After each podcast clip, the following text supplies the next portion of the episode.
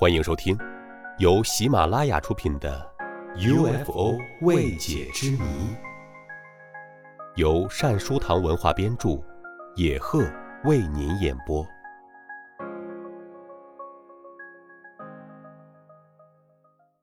第四十一集：UFO 巧遇直升机。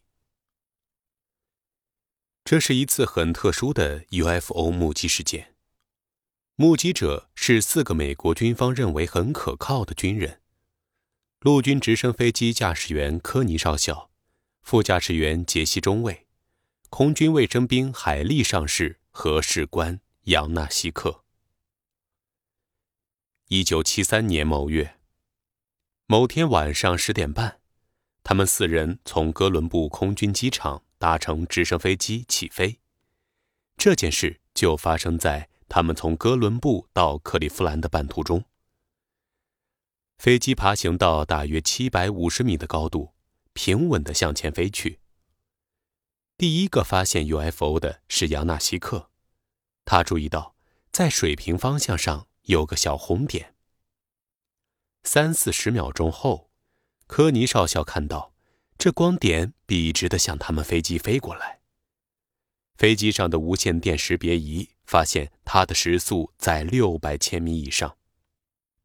这个物体继续朝直升飞机飞来，好像要和直升飞机相撞。科尼少校担心发生空中相撞事件，为了应变，他从杰西手中抢过操控杆，紧紧地抓住，快速地摇动了一下之后，直升飞机一阵摇摆，接着。他又把操纵杆往下推，直升飞机开始下降，一直降到五百米。就在这时，科尼少校发现那个物体飞到了他们的头顶上。海利、杰西和杨纳西克也都看到了。他们发现这个物体上面有一道红光、一道绿光和一道白光。它以很高的速度突然停了下来，接着又在直升飞机的上方慢慢的移动。它是雪茄型的，鼻子上一直亮着红光，顶上有绿光和闪亮。它没有声音，也没有空气扰流。科尼少校看了一下高度表，他大吃一惊，本来是要下降的飞机，现在竟然在一分钟内。爬上了三百米，达到了一千多米的高度。显然，直升飞机的自动控制系统发生了故障。他发现，那个物体越来越接近了，可以相当清楚的看到它。在这个距离上，他们看到了红光消失，整个物体呈现灰色金属结构，有一些红光从灰色金属结构上折射出来。在它们的中心部分是灰色的金属。科尼少校他们立即和纳西维尔机场联系，报告他们在一千米的高度差一点和一架飞机相撞，但机场却根本没有收到他们的报告。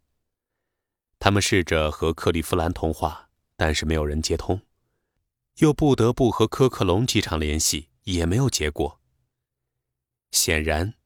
无线电通讯设备也出了故障，科尼少校他们很惊慌，预感到大祸将要来临。他们拼命地把直升飞机往下降，试图紧急降落。幸而在这时，那个物体开始往上飞，瞬即不见了。奇怪的是，无线电通讯也在这时莫名其妙地恢复了。了解科尼少校等人的人都说，他们四个是成熟、正直、诚实的人，简直无法想象他们会虚构出这样的故事。而在1897年4月11日，在离芝加哥不远的一个公园里，有个叫做麦肯的人拍到了一帧飞船照片。这艘飞船形状像有翼的雪茄，发射出一道亮光。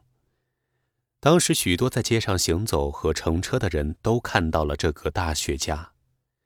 七十多年后，科尼少校等所见到的，看来是和这同一类型的 UFO。听众朋友，本集播讲完毕，感谢您的收听，我们下集再会。